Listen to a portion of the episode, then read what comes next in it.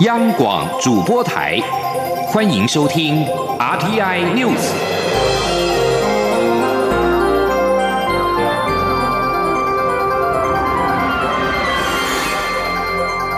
朋友您好，欢迎收听这节央广主播台提供给您的 RT News，我是张顺祥。首先把新闻焦点关注到是强烈台风利奇马的海上跟陆上台风的最新警报，是在六点的时候，它的中心位置在北纬二十六点二度，东经一百二十三点八度，也就是在台北大概是东北东方两百六十公里的海面上，中心气压九百二十百帕，近中心最大风。速每秒五十一公尺，大概是每小时一百八十四公里，相当于十六级风。瞬间最大阵风每秒六十三公尺，也就是大概每小时两百二十七公里，相当于十七级风以上。七级风的暴风半径两百八十公里。十级风的暴风半径是一百公里，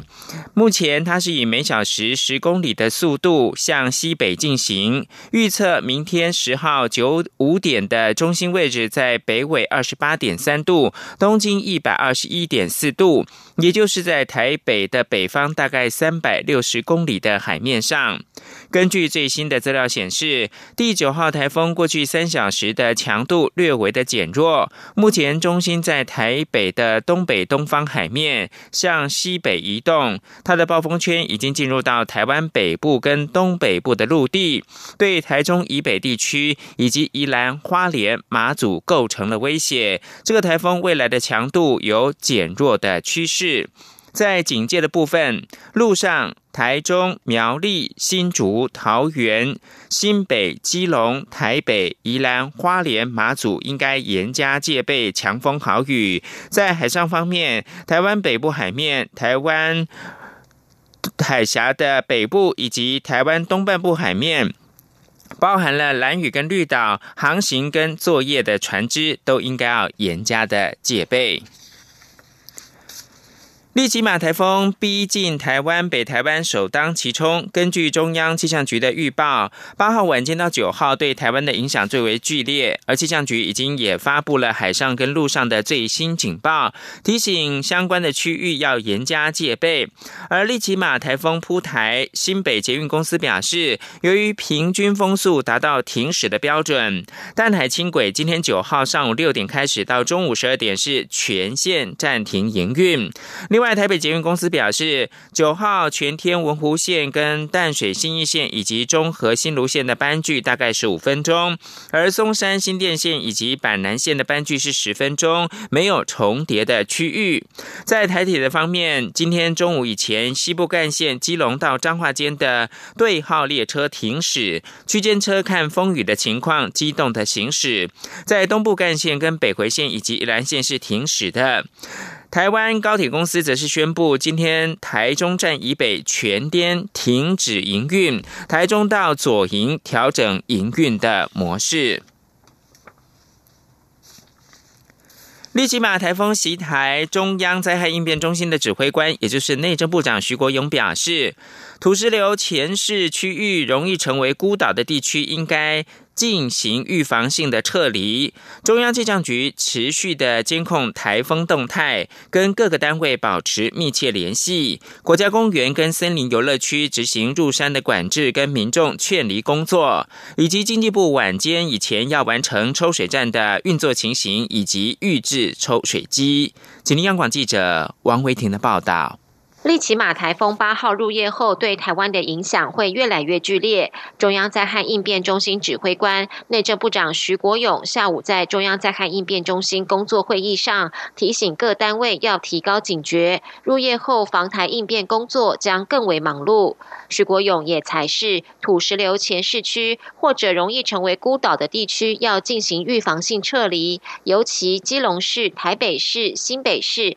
桃园市、新竹县、苗栗县。和宜兰县要特别注意，许国勇说。所以在这里，我们的泥土哦，这些土石可能可能会因为含水量的问题，所以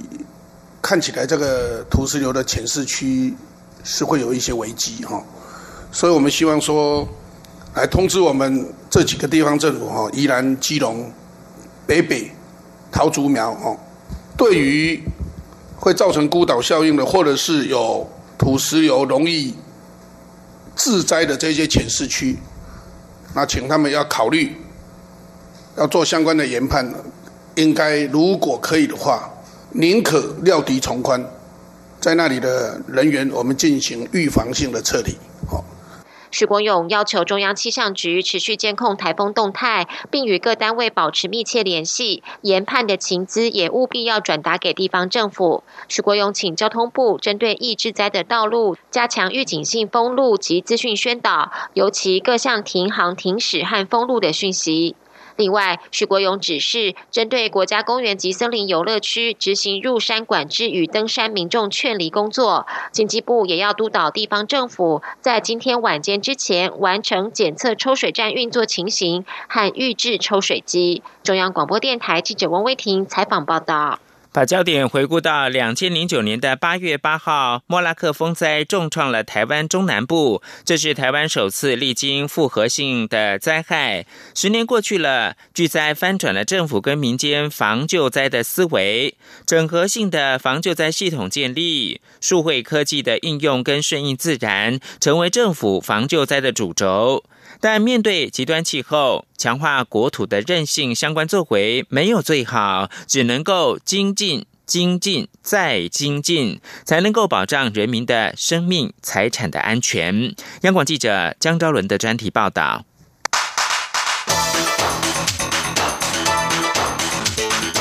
专题报道。今年是否莫拉克风灾十周年？农委会水保局台南分局特别举办莫拉克十周年灾害事件回顾与展望研讨会，希望将十年重建之路的过程做一次总整理，同时传承经验，为未来防救灾工作打下更好的基础。经济部水利署副署长王义峰指出，莫拉克重新定义了台湾对于所谓大规模损坏的定义。他们从来没想过，一场风灾竟会造成小林村灭村，死伤惨重，而且水灾发生过程中，维生系统的中断时间之久，影响范围之大，也超乎他们想象，形同二次灾害。这些都改变了政府各部会既有的防救灾思维与策略。过去总强调人定胜天的想法，在莫拉克风灾之后，顺应自然成为普遍的共识。整体救灾更是以走避避灾为主要思考前提，同整相关领域，建构我国的国家水灾防救体系。王一峰说：“在灾后，我们建立了我们国家的水灾的防救体系，从预警应变到灾后的复建复原，我们建立了一套可长可久的制度。呃今天这套制度，让我们在面对像您。”这样明后天即将来袭的台风时候，我们可以有信心来维护我们居民的安全。建立水灾灾害防救体系很重要的关键，就是事前做好风险控管。水保局在莫拉克风灾后，随即展开一系列创新作为，包括举办土沙论坛，集思广益，希望提出全方位的土沙监测与土沙资讯管理决策平台，强化区域联防讯息的交换，建立自主互助的自主防灾社区二点零。同时，透过与企业的合带动在地创生。最重要的，则是提出大规模崩塌预警计划。农委会水保局台南分局分局长傅桂林说：“是我们射出了一个五支箭哦，最大一支箭就是我们大规模崩塌的预警计划，在这后莫拉克附件的后五年里面，我们。”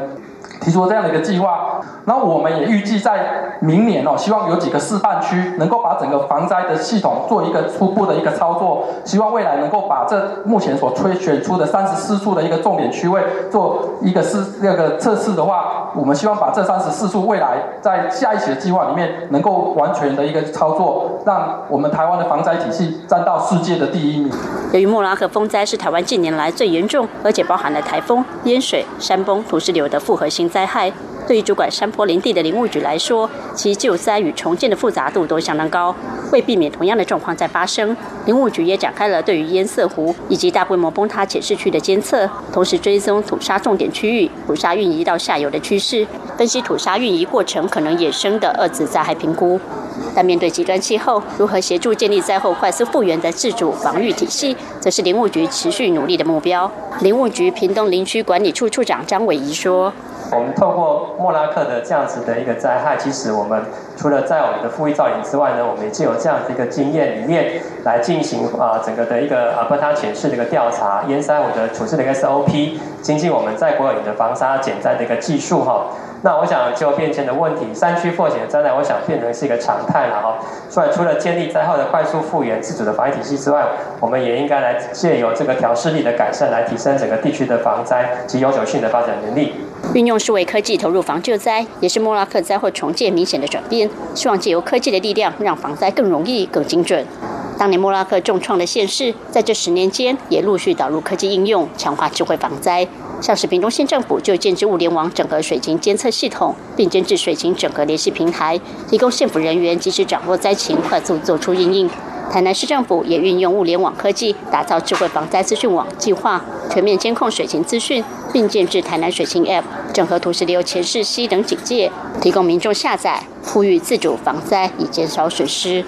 莫拉克风灾后。台湾防救灾能力大幅提升，但面对全球暖化、极端气候频传，特别是短时间强降雨带来的威胁，都让台湾防灾工作仍面临不少挑战。国发会主委陈美玲指出，九二一大地震催生了台湾第一部灾害防救法。后来莫拉克风灾又让整部法律制度面更为完善。此外，湿地保育法、海岸管理法及国土计划法等国土三法也已经完成立法，目的都是为了强化台湾的国土安全。其他像是自主防灾、公司协力，让民众了解如何避灾减灾、防灾的制度也建立了。但气候变迁却是最大的挑战。防灾工作如果未落实，危害的不只是国土安全，也可能扩及其他层面。陈美玲说：“气候变迁造成我们的挑战。”它不是只有在环境的破坏，不是只有在土石的问题，在水利的问题，不是。它对我们的生存的空间，对我们的这一个产业，甚至对我们的能源，都会有很大的影响。所以这是第一个我们面临的挑战，也是我们未来追求永续发展必须要去解决的问题。陈美玲也强调，数位经济、数位科技改变了人类的生活方式、产业结构的翻转及公共治理的挑战。因此，现在面对国土安全，政府也必须要有不同的作为，包括大数据、区块链、AI、人工智慧、AR、VR、云端计算、五 G 的数位科技应用。在未来都应该投入国家防救灾系统。目前这方面台湾做的还远远不够。陈美玲也提醒，台湾人口结构已经改变，少子化及迈入高龄化社会的现象，投入防救灾的人力可能会越来越不足够。因此，善用最新数位科技协助防救灾更形重要。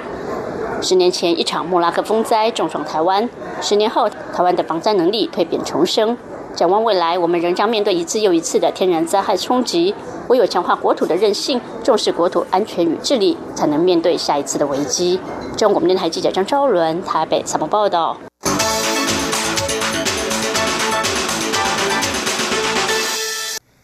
行政院拍板机车产业升级转型辅导的方案，并且要协助传统机车行转型。而经济部则在八号表示呢，规划了新台币四点五亿元，找来各大车厂提供教材课程，协助一万家车行接轨最新的油车、电车知识跟技术。请听央广记者谢嘉欣的报道。政府推动机车产业升级转型辅导方案，除了油车、电车补助并进外，也要帮助传统机车行升级转型。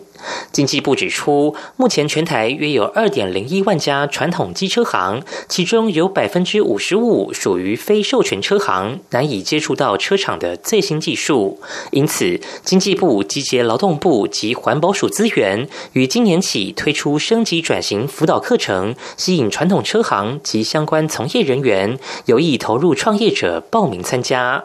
经济部表示，课程目的是要提升机车行人员的技能，改善传统车行环境。经济部结合各大车厂，包括 GoGoLo、光阳、中华、雅马哈、三洋等品牌，提供油车、电车的原厂教材、讲师及工商会师资，规划开设两百一十班，让老师傅们接轨最新技术。初阶课程完毕后，需通过测验才可上进阶课程，取得认证者可选择。择继续独立经营，或与车厂合作，成为协力厂商。经济部工业局金属机电组组长林华宇说：“成为协力厂商的，应该说是一个条件之一啦。对你还要具备其他的条件。这要跟 GoGo 谈，对 GoGo 它有一些条件，你要有一个授权金，好像是一百五十万，然后另外还有一个好像是店面的一个装修费一百一百八十万。另外，为翻转传统机车行给人油污黑漆漆的刻板印象，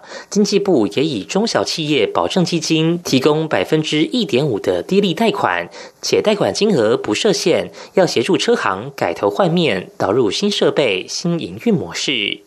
经济部表示，这些课程的费用原则上由政府补助，但报名时需缴交保证金，结训后退回。预计二零二零年要完成一万家传统机车行的升级转型。中央广播电台记者谢嘉欣采访报道。国际新闻：美国总统川普八号透过推特表示，没有人获得授权代表美国跟伊朗对话。他并指责法国总统马克宏对德黑兰当局发出了混淆的讯号。目前还不清楚川普所指为何，但本周稍早一项报道表示，马克宏已经邀请伊朗总统鲁哈尼参加本月的七大工业国集会的峰会，以便跟川普会面。不过，一名法国的外交官。七号否认有这样的事情。川普去年退出伊朗核协议，并对德黑兰重新施加制裁，以促成新协议之后，欧洲领袖正在设法化解伊朗跟美国之间酝酿当中的冲突。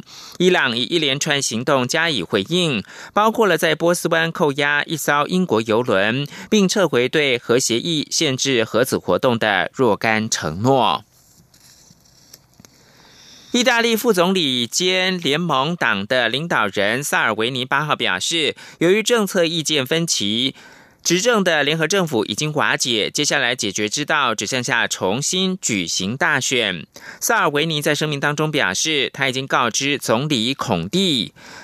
联盟党跟五星运动共同执政十四个月之后，双方的结盟已经不复存在。联盟党跟五星运动因为意大利跟法国之间的高铁工程意见不合而杠上。这里是中央广播电台。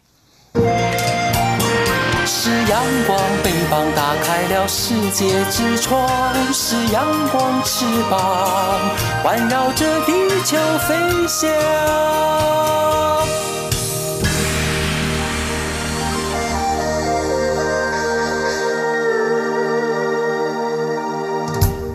现在是台湾时间清晨的六点四十七分，又过了三十秒。我是张顺祥，继续提供新闻。蔡英文总统八号到屏东访视太武乡卡比亚安部落文化健康站，以三年有成肯定原民会落实部落长照系统的建制，也宣布呢政府很快就会启动长照三点零的机构照顾。蔡总统表示呢，政府推动长照二点零，每年花费预算新台币三百。四百亿元，在原乡长照员增加很多，薪资也提高了，让很多年轻人返乡就业。蔡总统说：“希望在国家财力可以的情况之下，持续的挹注长照二点零，同时开始把机构照顾做到最好，让不能够在家里社区受到照顾的长辈到机构接受照顾，让亲人的负担能够减小。政府很快就会宣布启动长照三点零的机构照顾。”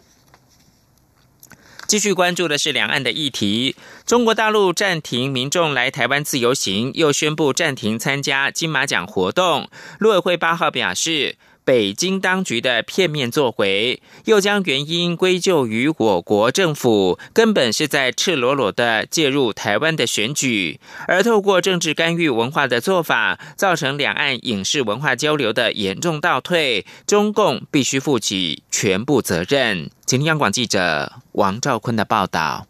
中国大陆暂停来台自由行与参加金马奖，蔡英文总统表示。我方对两岸之间的正常交流采取开放及正面态度。中国的设限作为，我方并不乐见，也剥夺中国大陆人民来台湾走走看看、认识台湾、体验风土人情，这是非常可惜的事情。陆委会副主委邱垂正指出。中国大陆电影工作者多已获得金马奖为其演艺生涯的最高肯定。中共片面禁止的做法，完全剥夺大陆电影工作者参加金马奖的权利，扼杀其受到金马奖肯定的机会，凸显其以政治干预艺术、集权蛮横的作为。邱垂正说：“对于陆方将暂停因素归咎于台湾的政治生态，显然只是掩盖其。”政治干预文化的推脱之词，各界都无法接受。中共必须要为他的行为所造成两岸影视文化交流的严重倒退负起全部责任。此事更让更让台湾民众再次认清中共处处以政治打压两岸正常交流的本质。邱垂正强调，北京当局近期开始逐步透过个案。片面线索阻断两岸旅游及文化的正常交流，并将原因归咎我政府。我们认为这是赤裸裸的介入台湾选举。陆委会要再次向对岸表达遗憾与谴责。邱水正表示，每当台湾进入总统大选时刻，两岸交流所累积的善意与理解，就会成为中共单方操作的政治工具，而遭到不当干预与牺牲。这种举措反映出对岸面对民主台湾的惯性错误思维与误判，历史经验也一再证明，正是如此而拉开了两岸人民善意情感的距离，让两岸关系渐行渐远，也证明中共不顾自己人民的基本权益，丝毫不珍惜两岸互动交流三十多年来的珍贵资产。北京当局的政治图谋终究将适得其反。邱水正指出。政府会持续密切注意及掌握情势发展，面对中共军事外交威胁，片面阻断两岸人民良性互动。台湾人民有智慧正确判断，政府也坚定捍卫国家主权，拒绝北京一国两制主张不会改变，会以更多元、更有效方式维护台湾既有利益，强化自主性，也始终保持自由开放的态度，欢迎两岸健康正常的交流。这是维系两岸和谐与和平的重要力量。邱垂正呼吁，中共当局必须解放思想，实事求是，认清落实民主才是解决问题的首要条件，因为这是务实处理其内外部治理困局、降低误判、缓解台海跟区域情势紧张的正途。中央广播电台记者王兆坤台北采访报道。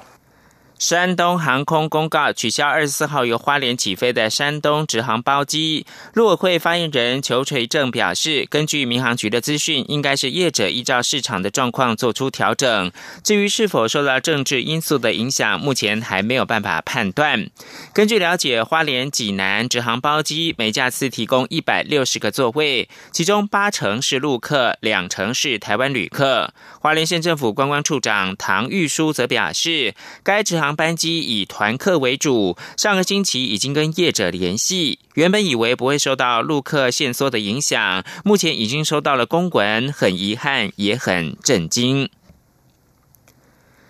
农委会农业试验所被踢爆，今年五月底招标采购中国卫星的拍摄台湾国土图资。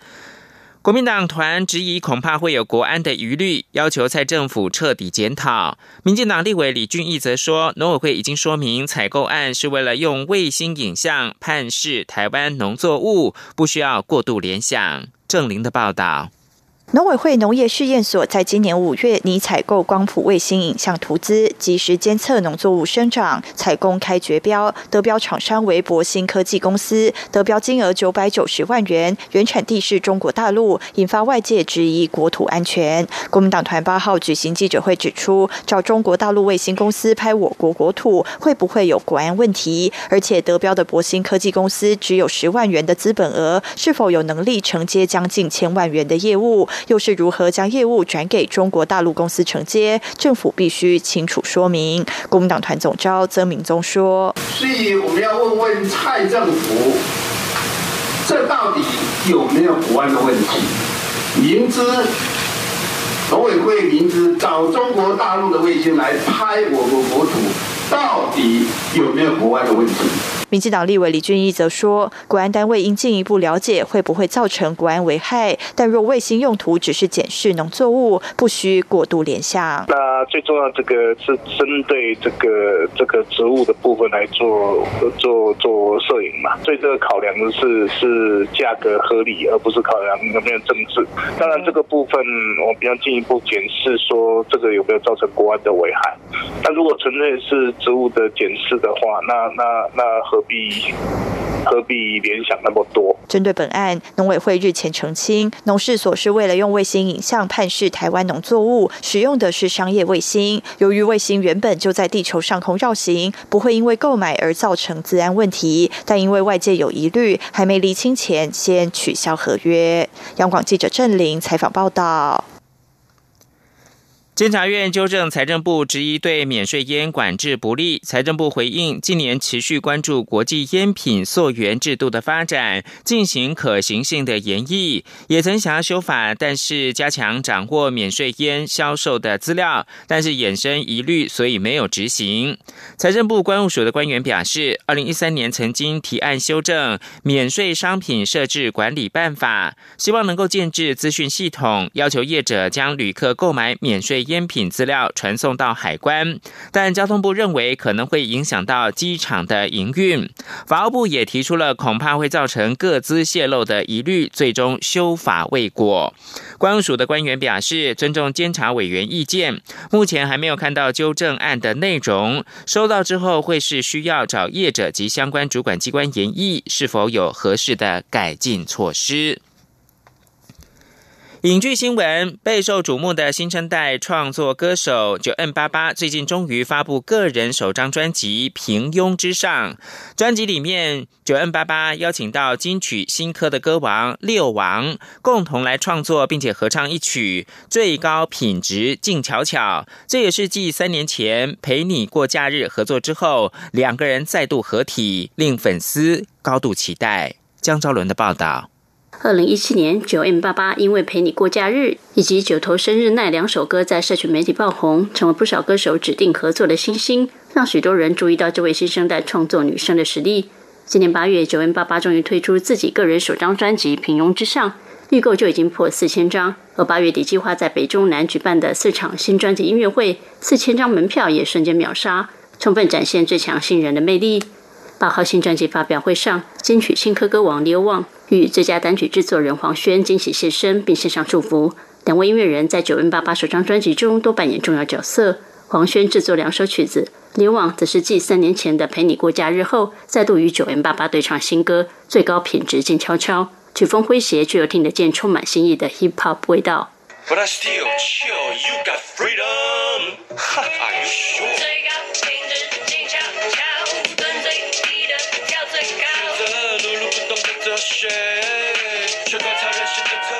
九 N 八八透露，上一次两人只是透过网络就完成了首次合作。这次因为彼此对对方更熟悉，所以合作很愉快。但他也透露，过程中刘旺的要求严格，让他速度崩溃大哭。对此，刘旺表示，也因为这样完成了彼此都很满意的作品。刘旺说：“不会害怕，就是讲，一定是要有互相的交流，才会有蹦出一些原本想不到的火花，这样子。”谈到自己的首张专辑，九 N 八八很希望能够让更多乐迷看到真正的他，了解他喜欢的音乐类型和想要表达的讯息。九 N 八八说：“因为之前都是跟别人合作嘛，跟别人合作的类型就有蛮多，有 Pop 啊，然后 R&B 啊，然后还有 Hip Hop，但是就是帮。”以别人的 idea 去出发做的创作，其实是完整自己的创作的一块，但是没有完全展现说自己的音乐风格、跟嗜好、跟喜好、跟想讲的东西。所以我希望在这张专辑里面，让人家看到更多我想要讲的东西，跟我对音乐的热情。九文爸爸表示，一直以来都有人会帮他贴上复古歌手的标签。这次新专辑就是正式向大家介绍九 N 八八是什么样的音乐人，期待乐迷给他更多的回响。中国电台记者张昭伦台北采访报道。最后提供给您是香港本周末的反送中抗争将从九号到十一号连续三天举行的机场集会率先登场。香港机场八号为此通知，机场的一号楼出境大厅这三天将会实施管制，职员跟持离境机票、还有登机证以及相关证件的旅客才能够进入。管制的时段是九号、十号、十一号三天的上午六点到十一点五十九分。至于反送中集会，则是在这三天的下午一点到隔天凌晨四点举行。以上新闻由张炫祥编辑播报。